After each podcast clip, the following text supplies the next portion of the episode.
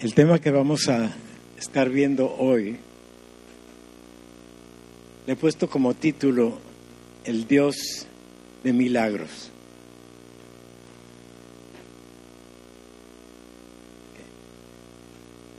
Gracias. Okay. Gracias.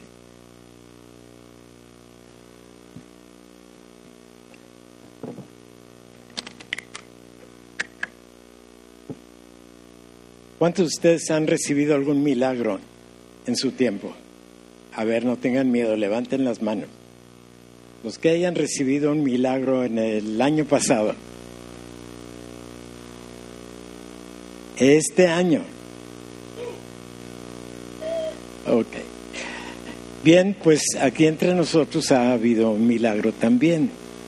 Porque a veces pensamos que los milagros fueron allá cuando el Señor estaba aquí en la tierra y andaba por Judea y Galilea y por todos lados haciendo milagros, pero lo sigue haciendo el día de hoy. Y hoy vamos a escuchar un testimonio de algo que Dios recién ha hecho. Y le voy a pedir a Rita y a Melanie que pasen aquí arriba, las dos. Muchos de ustedes conocen a Melanie ya desde hace tiempo que está con nosotros. Y hemos visto eh, cómo ha ido creciendo, bueno, iba a decir en estatura y en gracia, pero en estatura no, pero en gracia sí y mucha gracia. Entonces, a Amelia ni le da pena decir su historia, pero por eso le pedí a Rita, porque ella fue testigo ocular y ella fue la que constató los datos que recién se han encontrado. Meli llegó hace año y medio. Uh, pues estoy peor que ella. Acá está más de año y medio con una enfermedad incurable. Y comenzó el Señor a, obrar en su alma, su cuerpo y su espíritu. Y este martes pasado eh, sucedió algo tremendo. Es que es decir, nena, no, no puede, dice. Ah, ella tenía, le tomaron una tomografía cuando llegó y tenía sus pulmoncitos todos ah, perforados por, por, la enfermedad. Ah, y en esta tomografía del martes pasado, su pulmoncito, ¿cuál es? Izquierdo, está casi 90 por ciento totalmente sano y el, de este lado le falta un tostón, así que ya nos echamos en oración creyendo que ya está terminado lo que Dios hizo.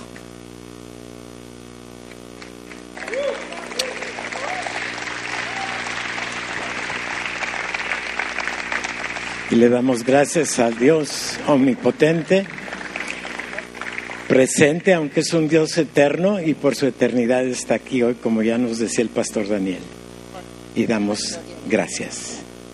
Sí. Solo quiero decir gracias.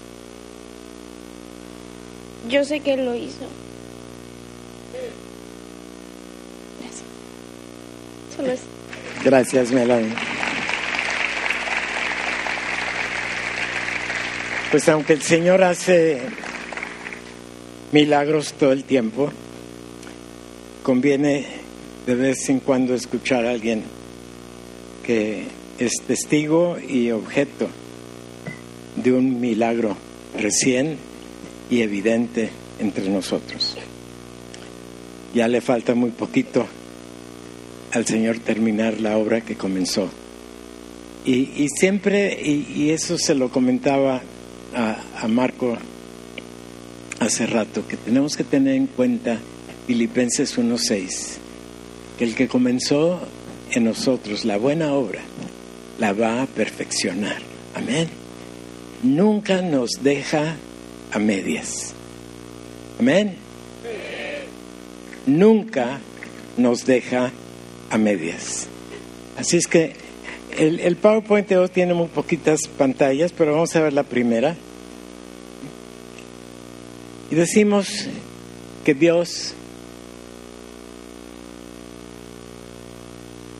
No, no entiendo la señal. Que me espera un ratito. Bueno, el, la primera pantalla simplemente dice que tenemos un Señor de milagros. Di conmigo, Señor de milagros.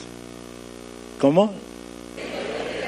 Tenemos un Señor de milagros. Y hace ratito escuchábamos el relato de la del milagro, del relato del milagro de la alimentación de los cinco mil, ¿sí? ¿Con qué alimentó el Señor a esos cinco mil hombres? Y no sabemos cuántas más mujeres y niños habría, pero cuando menos cinco mil varones había allí y a ellos les dio de comer. Cuando lo único que había, y podemos ver la que sigue, ¿qué hay allí? Cinco panes y dos peces. Si tú tuvieras, a ver, Jonas, si tú tuvieras que alimentar, citaste a un banquete en tu casa, estás recibiendo como unos 50 personas y habías ordenado que el, el, el restaurante entregara la comida para el banquete. Y llegan y te dan cinco panes y dos peces. ¿Y ahora qué haces? Miren, así estamos todos. ¿Quién es nuestro proveedor? ¿Quién es el que nos da absolutamente todo? Sí, claro, vamos y nos pagan el sueldo y vamos a la tienda y compramos, pero ¿quién le da al que nos paga el sueldo para que nos pague el sueldo? Dios. Así de sencillo.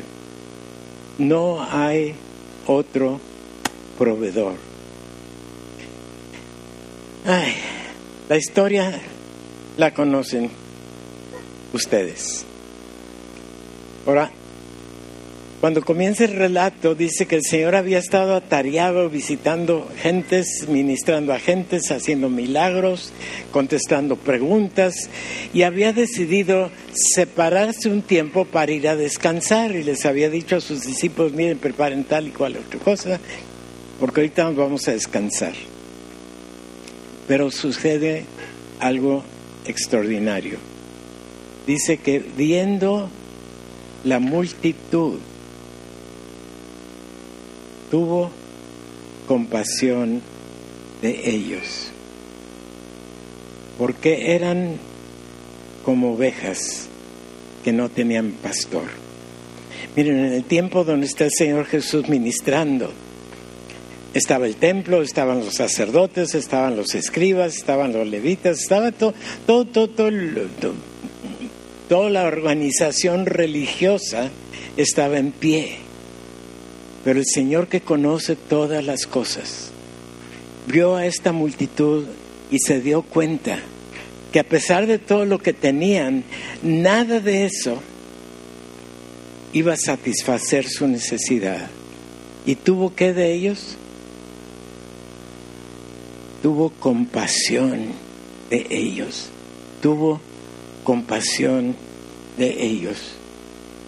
Entonces se sentó enfrente de ellos y comenzó a enseñarles muchas cosas. Fíjense una cosa, no les comenzó a dar de comer inmediatamente. Primero les enseñó, porque su verdadera necesidad no era tanto el pan y los peces, su verdadera necesidad era entender la voluntad y la palabra de Dios que el mismo Dios, Jesús, estaba predicándoles. Amén. Y esa frase como ovejas que no tenían pastor se encuentra en varios sitios en la Biblia y no tenemos tiempo para estudiarlos todos, pero desde el Antiguo Testamento hay varias ocasiones en donde se hace esta referencia, eran como ovejas que no tenían pastor. Bueno, yo le doy gracias a Dios que aquí en la central tienen su pastor y de paso me tienen a mí, pero no estamos hablando a ese nivel. ¿Cuánta gente no hay en Tijuana que son ovejas sin pastor? Y el Señor tiene compasión de ellas y te ha designado a ti, y a ti, y a ti, y a ti, para que vayas y les des de comer. El pan de vida primero. Y si necesitan, pues ya lo demás. Pero en efecto,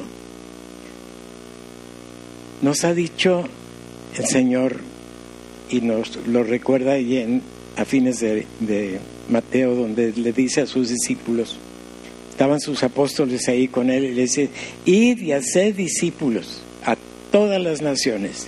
Bueno, aquí tenemos una nación, tenemos tiempos difíciles y quizás se avecinan tiempos más difíciles, pero al mismo tiempo tenemos la provisión de Dios amplia y suficiente para que nadie se sienta como una oveja sin pastor. Amén. Qué extraordinaria tarea te ha asignado a ti. ¿Estás oyéndome, Eliseo? ¿Y tú, Jonah? ¿Y tú, Abraham? Y, y, y podría ir uno por uno, porque la tarea es de todos. ¿No es cierto, Carmen? Claro. Ir y hacer discípulos. Y de paso puedo decir que para eso son los grupos de hogares. Es el lugar donde más se presta para que podamos crear nuestros discípulos adecuadamente. Ya se acabó el comercial.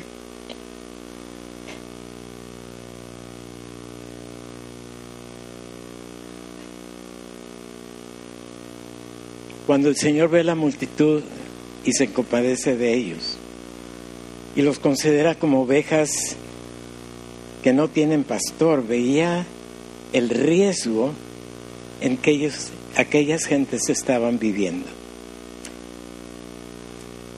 No voy a entrar mucho en la historia, pero ustedes saben que en, aquel entonces estaba el imperio romano en posesión de, de toda el área donde vivían los judíos.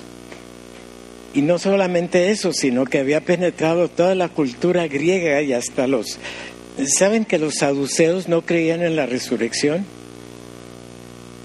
Y eran de los líderes principales de, de, de, del templo. Eran como ovejas que no tenían pastor.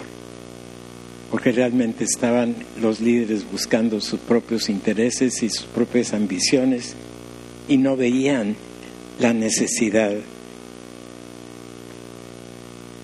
del pueblo. Ahora el relato del, del, milagro, el milagro ya lo conocemos, pero tiene propósitos adicionales, algunas varias cosas que son revelantes a nosotros en nuestro tiempo y nos lo quiere enseñar ahorita. En primer lugar, señala cómo el Señor, aún estando cansado y aún estando agotado de todo lo que había venido haciendo, se compadece del pueblo. Demuestra su corazón, demuestra su amor, demuestra su gracia. Y su gracia es la que te sostiene a ti, a ti, a ti, a ti, a ti, a mí. Porque si no fuera por su gracia el día de hoy, Manito, no sé dónde estaríamos, ninguno de nosotros.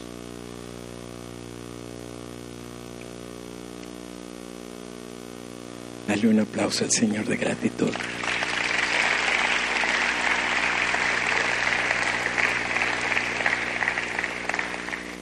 A veces no nos damos cuenta de la dimensión de su gracia. Y hay quienes me han dicho, ay, no, no hables tanto de la gracia, porque eso me va a comprometer más. Pues de eso se trata. claro, nuestro compromiso es responder en gratitud a todo aquello que recibimos sin merecerlo. Y de eso se trata la gracia. El favor que, que recibimos sin que hayamos hecho cosa alguna para merecer recibir lo que Él nos da. Desde el alimento que comimos hasta la cama en que hemos dormido, todo lo que tenemos es por gracia. Y sobre todo, la vida que tú tienes hoy es por gracia. Respira hondo.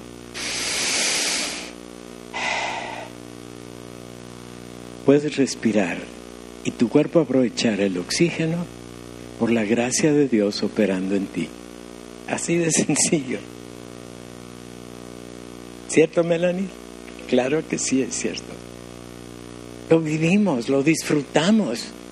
Y sí implica un compromiso, pero miren, hay una cosa muy cierta. El compromiso es parte de la gracia que recibimos.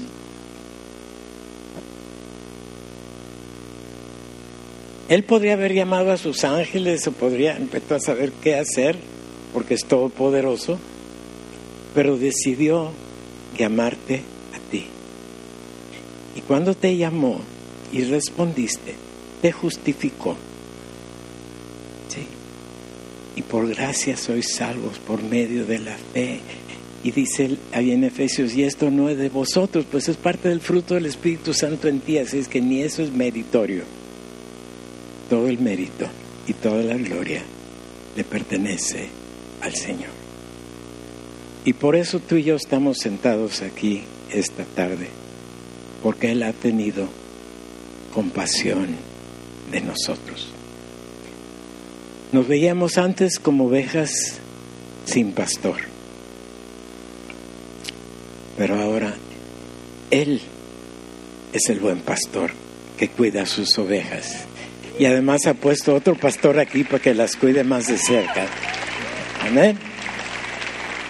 ¿Tendremos algo de qué darle gracias a Dios? Ese aplauso debe estar más fuerte, por favor.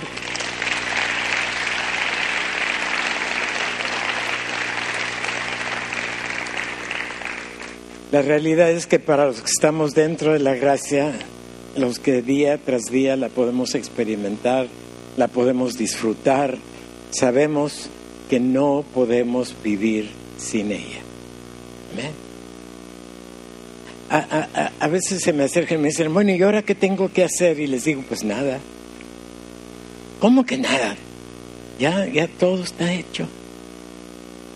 Ya Jesús murió en la cruz ya derramó su sangre, ya resucitó, ya ascendió, ya está sentado a la diestra del Padre intercediendo por ti. ¿Qué más quieres hacer? Ya todo está hecho. Y de eso se trata la gracia. Que lo que hacemos no es para cumplir una obligación, sino como una muestra de nuestra gratitud y reconocimiento del beneficio que hemos y estamos recibiendo. Y yo sé que esto no se predica mucho, pero aquí en San Pablo sí lo van a escuchar mucho. Ténganlo seguro, porque no hay otra fuente de nuestra paz, no hay otra fuente de nuestra seguridad, no hay otra fuente de la gracia más que de Dios y tenemos que escuchar cómo es que la quiere derramar sobre nosotros momento tras momento, día tras día. Y esta fue la experiencia de esa multitud y de los discípulos en que se multiplicaron los panes y los peces. Jesús reconoce tu cansancio, así como reconocía que físicamente él estaba cansado y sabía que sus discípulos también habían estado trabajando toda la mañana y ahí estaban fatigados, ya queriéndose ir a, a sus casas. Pero el Señor tiene compasión.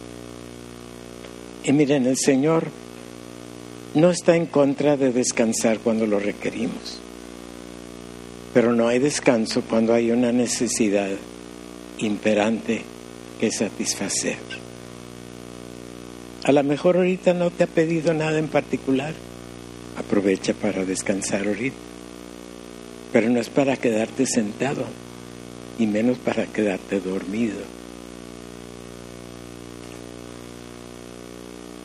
A ver, les voy a hacer una pregunta. ¿Cuántos de ustedes asisten a escuela dominical. ¿Y los demás se quedaron dormidos o qué? Es parte de tu responsabilidad, es parte de tu privilegio, es donde te enseñan cómo aprovecharte de la gracia. Y cada curso es diferente, pero cada curso tiene como finalidad eso en particular. Y es cómo, cómo disfrutarla, cómo vivirla, cómo reconocerla, ¿sí? Para poderla tomar para ti. Porque ahí está, es cosa que nada más la tomes. ¿Cuántos de ustedes están en, en un grupo pequeño? Hello, Ramón, toma nota, por favor. y miren, yo sé que no es porque sean flojos. Simplemente no han tenido la oportunidad. Pero ahí está Ramón, te pones de pie, Ramón. Ramón está coordinando los grupos pequeños y todavía nos faltan muchos. Así es que los que no han estado en grupo o no están en grupo, acérquense a él. Y si no tienes lugar en tu casa para recibir un grupo, Ramón te va a asignar un lugar donde puedas tener tu grupo. Amén. Porque ese es donde hacemos el discipulado. Esa es la oportunidad que tenemos para cumplir la ordenanza del Señor. Y no sé si ustedes saben que, que la Iglesia Evangélica San Pablo comenzó precisamente en un grupo de hogar. Y miren cómo estamos ahora. Y, y faltan los de allá, ¿verdad? Digo, de allá en playas. Somos una sola iglesia en dos sitios. Y el Señor nos ha bendecido grandemente y nos ha dado extraordinarios privilegios en conocimiento, en enseñanza, en, en convivencia, en, en ser iglesia. Aprovechalo. Ser iglesia no es un ratito el domingo en la mañana. Hello. ¿Quieren que lo repita? Ser iglesia no se trata de un ratito el domingo en la mañana o en la mediodía. Iglesia es 24 horas al día, 7 días a la semana. Y si tienes dudas, pregúntale al pastor Daniel.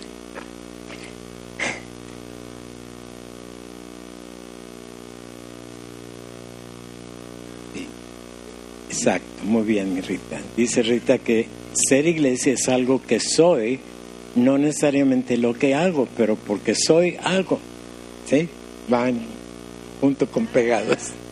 ¿Ok?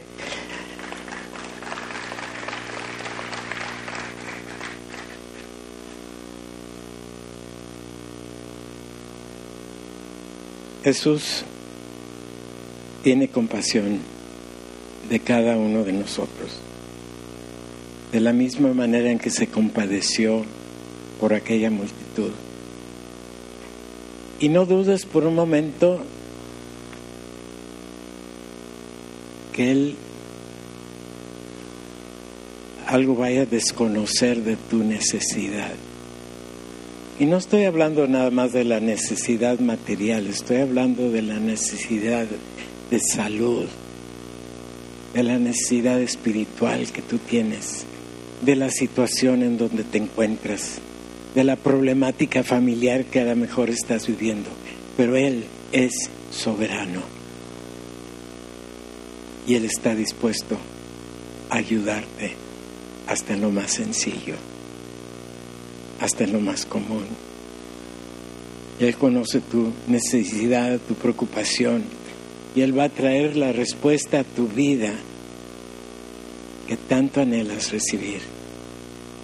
Porque así como alimentó a la multitud en aquel día, está listo para alimentarte a ti y satisfacer tu necesidad. Se dan cuenta que en el momento que él percibió la necesidad de aquella gente no se detuvo a pensar, se sentó y comenzó a enseñar sabía muy bien a que, a eso habían venido y, para, y se puso a predicarles el mensaje y seguramente estaban tan eh, embebidos en lo que escuchaban que ni cuenta se dio la gente que tenía hambre. Pero como Él es omnisciente y todo lo sabe, sabía que ya le estaba haciendo ruidito las panzas a aquella gente. Y los discípulos también se habían dado cuenta y les dice, oye, ya es muy tarde, mándalos a comer. Ya despáchalos, sirve que nos podemos ir también nosotros. Y el Señor le dice a los discípulos, no, no, no, no, nada que los va a despachar. Ustedes denle de comer. ¿Cómo te hubieras sentido tú, Carmen, si ante cinco mil gentes el Señor te dijera, tú dales de comer? ¿Qué pasó con los burritos de ayer? Se acabaron muy pronto, ¿no? Y qué ricos estaban. A mí no me tocaron, pero me lo platicaron. Él le da la orden a los discípulos. Y aquellos se quedaron, ¿y ahora qué? Y el Señor les dice, vayan a ver, vayan a ver qué hay. Con toda seguridad, tratando de cinco mil gentes, han de haber estado no cerquita de alguna población han de haber estado ahí en el campo, en las laderas cerca del mar de Galilea.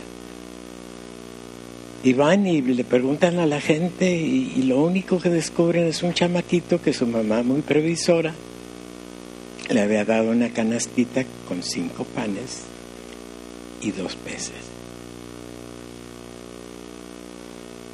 Bueno, no sé si quiso o se los quitaron, ¿verdad? Pero el hecho es que los discípulos llegaron con aquel chamaquito y le dicen al Señor, pues esto es todo lo que hay. ¿Y qué dice el Señor? Sienten a la gente. Siéntenlos de 100 en 100, de 50 en 50 y repartan. Yo creo que los discípulos todavía se han de haber estado rascando la cabeza. Y ahora. Pero dice después de que se saciaron. O sea, nadie se quedó con hambre. Todos fueron alimentados y demás, y hasta sobró comida. Amén. Y no nada más del pan, también de los peces, dice ahí. O sea que de todo sobró. Y así es la provisión del Señor para ti y para mí. No la escatima. No nos da nada más, bueno, a ver si esto te basta. Él es más que suficiente. Y ahí más que proveer el alimento estaba dando una señal una señal no solo de su provisión, sino de su poder, de su autoridad. Porque Él dio la orden que se bendijese aquella comida y se multiplicó a la voz del Señor. Y es la voz, la misma voz que hizo toda la creación. ¿Se acuerdan ahí en Génesis y dijo Dios sea la luz y la creación lo obedece? Así es que ese canastito con dos peces y cinco panecitos obedeció la voz del Señor y lo multiplicó y fue suficiente y más que suficiente para satisfacer la necesidad. Y da a entender que al dar a conocer su verdad, al dar de su paz, de su esperanza, de su consuelo, de su provisión, aquellas ovejas ya no estaban errantes y sin pastor. Y habían encontrado a su buen pastor. En el momento que percibió la necesidad, no se detuvo. Y en el momento que él percibe tu necesidad, aún sin que se lo pidas,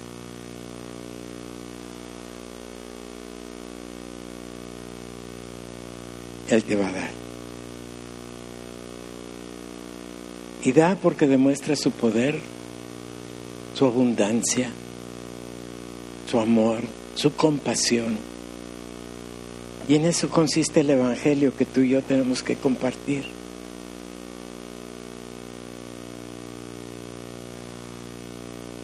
miren, no necesitamos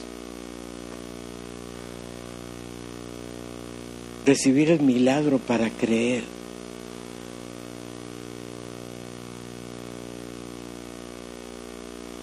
Porque algunos esperan el milagro, ah, ahora sí creo. Y si Dios no les cumple en ese momento, ah, esto no funciona, vamos. No es así. Él tiene su tiempo, Él tiene su razón.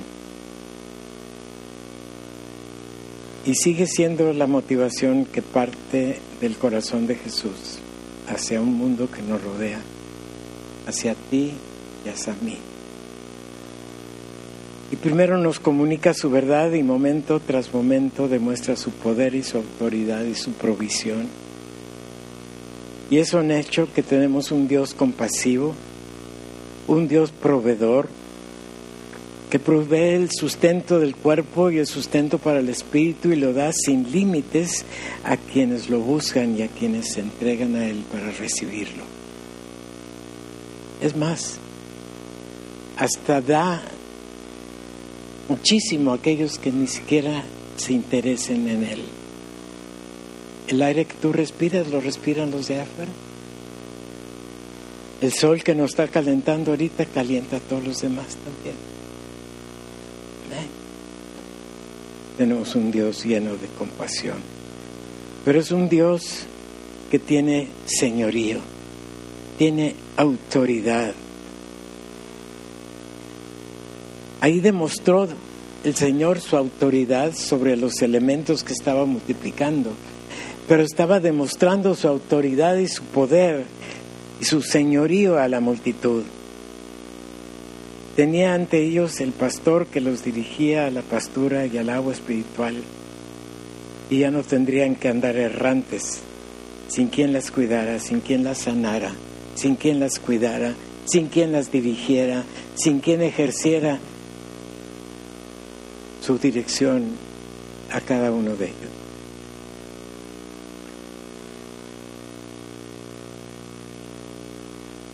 Y hay algunos detallitos en el, en el relato que leímos que a veces se nos pasan de, de la atención. Porque fue el, cuando, cuando ya recibió los panes y los peces, ¿qué les dijo el Señor a, que hicieran con la gente? Recuéstenlos. ¿Habría sillas para todos? Yo creo que no había sillas, punto. ¿Se acuerdan lo que dice el Salmo 23? Nada me faltará. Junto a arroyos de agua infundirá su. ¿Qué más dice? En lugares de delicados me hará reposar. Y eso fue lo que hizo con aquella gente. Dijo, siéntense, no se preocupen de ir a la ciudad por comer. Siéntense en lugares de delicados pastos. Las instrucciones las obedecen y él hace el milagro. Nuestra cultura actual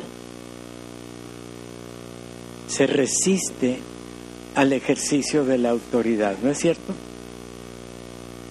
Aún de los que están en autoridad hacen burla. Y, no nada más en este sexenio. Eh, no importa quién esté allá arriba, es motivo de burla por todo. Y hacen sus, ¿cómo les llaman ahora? Esas cosas. Yo todavía no aprendo el vocabulario actual, pero eh, ¿por qué? Porque la gente en su naturaleza humana se resiste a la autoridad. Vemos con sospecha a aquellos que nos ordenan algo y a los que eh, eh, nos quieren enderezar en el camino y ¿por qué me estás diciendo eso? ¿Y qué provecho vas a sacar de esto?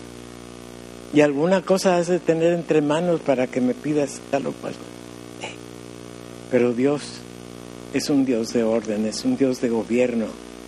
y espera una respuesta de sometimiento a su voluntad, porque es dentro de su voluntad que recibimos el beneficio.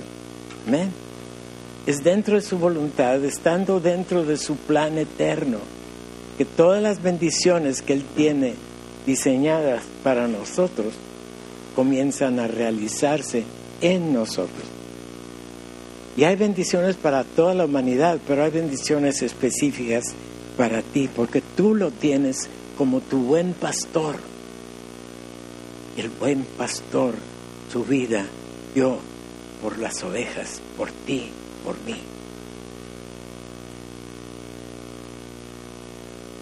Podemos confiar en su señorío.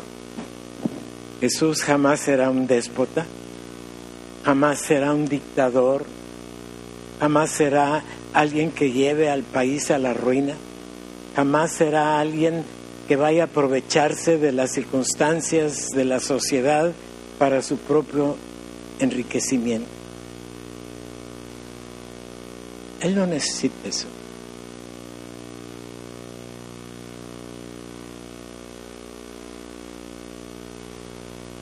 Pero lo que Él siente necesidad es de derramar su amor y su compasión y su gracia sobre ti, sobre mí y sobre cualquiera que esté dispuesto a recibirla. Jamás nos pedirá algo sin habernos dado más. Creo que hay una pantalla que algo así dice de eso. Nos da mucho más de lo que nos pide. Y luego cuando nos pide hacer algo, nos hace competentes para cumplir la tarea. ¿Y saben lo que, es, que quiere decir, verdad? Que si Dios te dice, ve y haz discípulos, te va a dar a ti el conocimiento, la gracia, la, el, todo lo que necesitas para poder estar haciendo qué? Discípulos. ¿Por qué? Porque el Espíritu Santo vive en ti y tú eres un instrumento en manos de Dios a beneficio de aquellos que Dios ha puesto bajo tu cuidado. Y seguimos, como ya dije desde antes, la gloria es de Él, el poder es de Él, la provisión es de Él, la autoridad es de Él, el señorío es de Él. Y es que nos deja medias, es más que suficiente. Di conmigo, más que suficiente. ¿Qué quiere decir eso? ¿Qué quiere decir que sea más que suficiente? A ver, Eliseo, ¿qué, qué quiere decir que sea más que suficiente? Párate y diles. Vete ejercitando de una vez. Haz discípulos, ándale.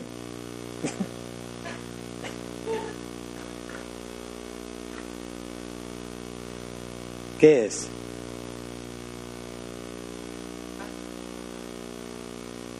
Pero ¿qué es lo que es más de lo que se necesita? Los conocimientos que tienes y que vas a compartir con otros.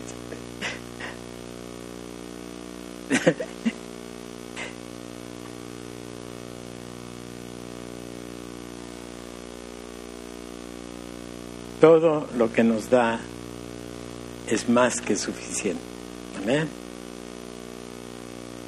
Pensar que se tiene derecho de hacer lo que se antoja y no estar bajo su autoridad, llegar a un libertinaje y decirle a Dios, tú no tienes derecho de decirme qué hacer o no hacer, no es una verdadera libertad. Porque en la libertad verdadera es donde tenemos toda su provisión. En la libertad verdadera es donde podemos disfrutar de todo su amor, de toda su gracia.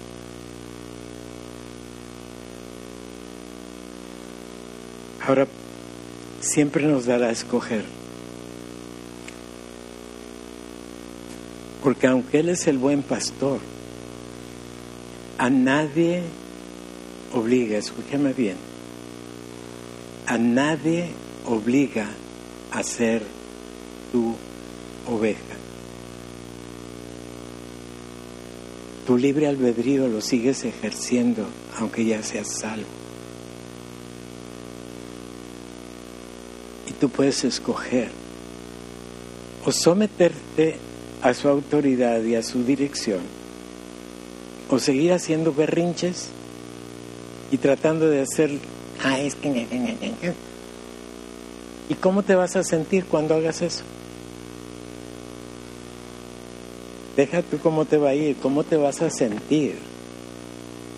Miren, cuando sabemos lo que es la voluntad de Dios y decidimos no acatarla, nos vamos a sentir miserables. Alguien dice, me voy a sentir mal, pues más que mal, y luego faltan las consecuencias por lo que hiciste. Y Dios te da a escoger. ¿Quieres seguir siendo, sintiéndote miserable toda la vida? ¿Quieres seguir haciendo tus berrinchitos? ¿Quieres seguir haciendo tu propia voluntad y no la mía? En, mía en la mía hay abundancia, en la mía hay bendición, en la mía hay gracia, en la mía hay poder. En la mía hay paz, en la mía hay benignidad, bondad, fe, mansedumbre, todo, todo eso está dentro de mi voluntad. Y eso es lo que yo quiero para ti, nos dice el Señor. Pero no te obliga. Así es que escoge. ¿Quieres sentirte miserable o quieres disfrutar lo que te va a hacer sentir bien? y ya tiré el agua aquí. Ahora sí que ya la regué, ¿no?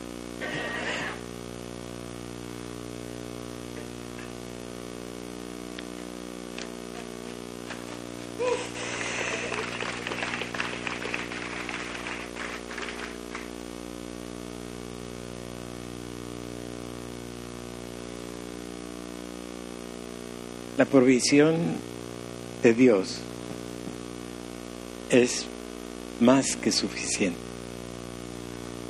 Y citábamos el Salmo 23. Jehová es mi pastor. ¿Cuánto?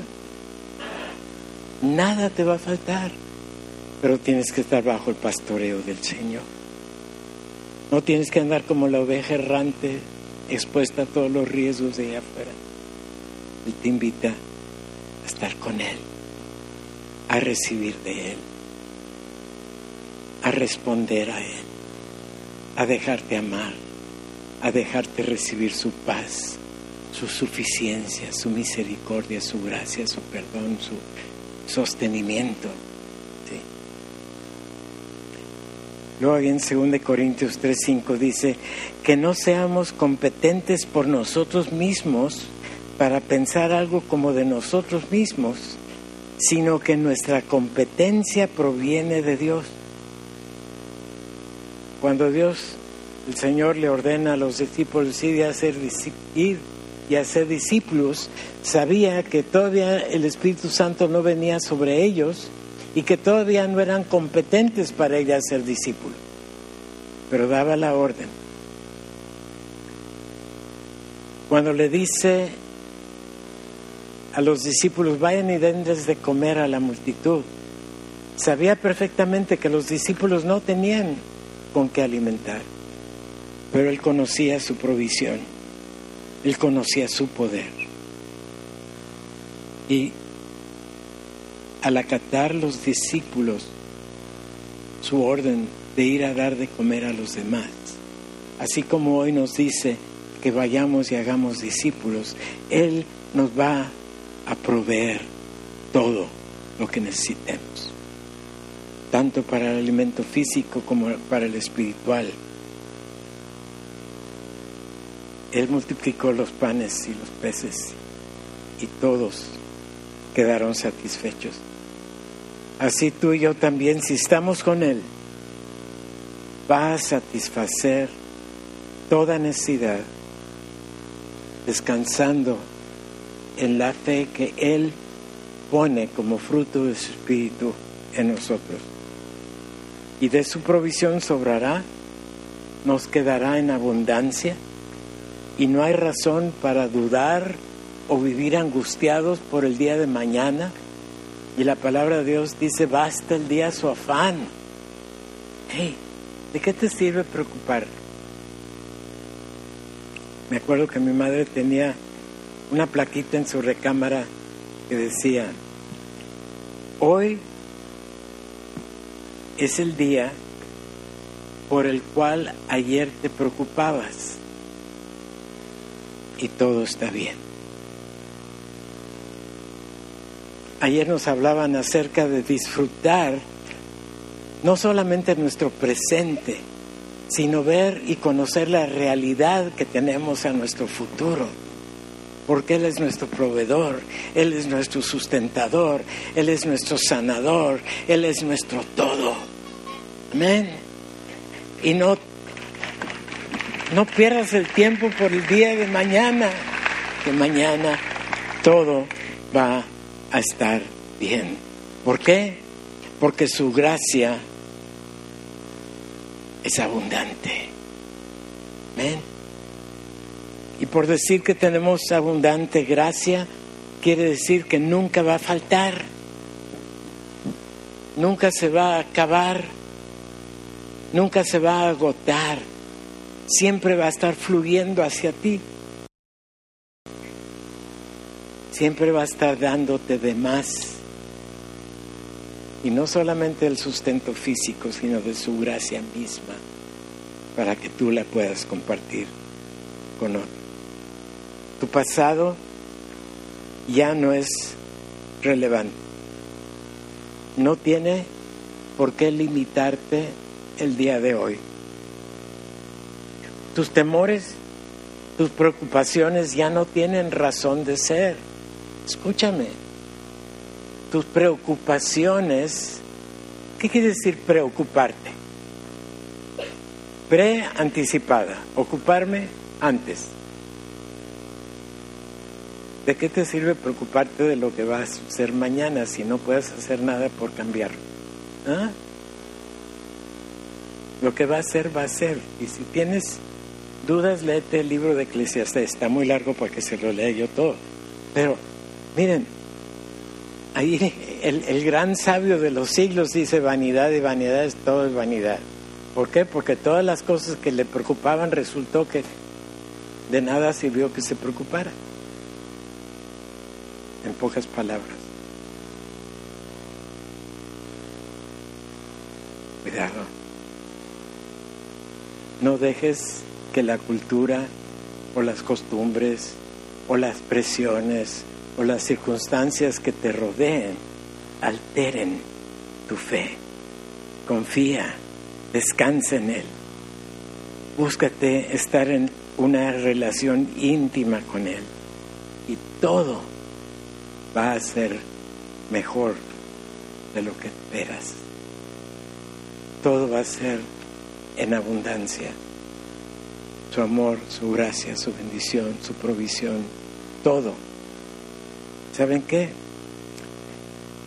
Creo que nos quedan dos pantallas más. La que sigue dice que su gracia, ¿cómo es su gracia ahí? Sin límite. No te dice hasta aquí te doy. Lo demás ráscate tú. Tu gracia no tiene límites. Pero su gracia es también esas otras tres cosas. Es indispensable para tu paz. Es indispensable para tu tranquilidad. Es indispensable para tu vida. Disfrútala. Deleítate en ella. Y porque es infinita y sin límite, es inagotable. Tu gracia es para toda la eternidad. ¿Y saben algo? Extraordinario. Podemos en toda circunstancia descansar en su compasión. Podemos en toda circunstancia descansar en su gracia. Abarca todas nuestras circunstancias, nuestras debilidades, nuestras necesidades. Y está ahí para asegurar, asegurarnos que en todo estará presente y será nuestro buen pastor. que nunca nos abandonará. Y todo esto de su gracia finalmente lo pone a tu alcance. Y en todo es suficiente. No hay necesidad para la cual su provisión no sea adecuada y suficiente. En todo es posible confiar en Él. En todo es posible vivir en paz, en tranquilidad, no importa las circunstancias. Puedes tú vivir tranquilo, descansando en su suficiencia, sabiendo que su provisión bastará, será suficiente. Porque tenemos un Señor compasivo, un Señor cuidador, un Señor sustentador y un Señor todopoderoso de quien podemos nosotros en todo momento depender y confiar. Amén.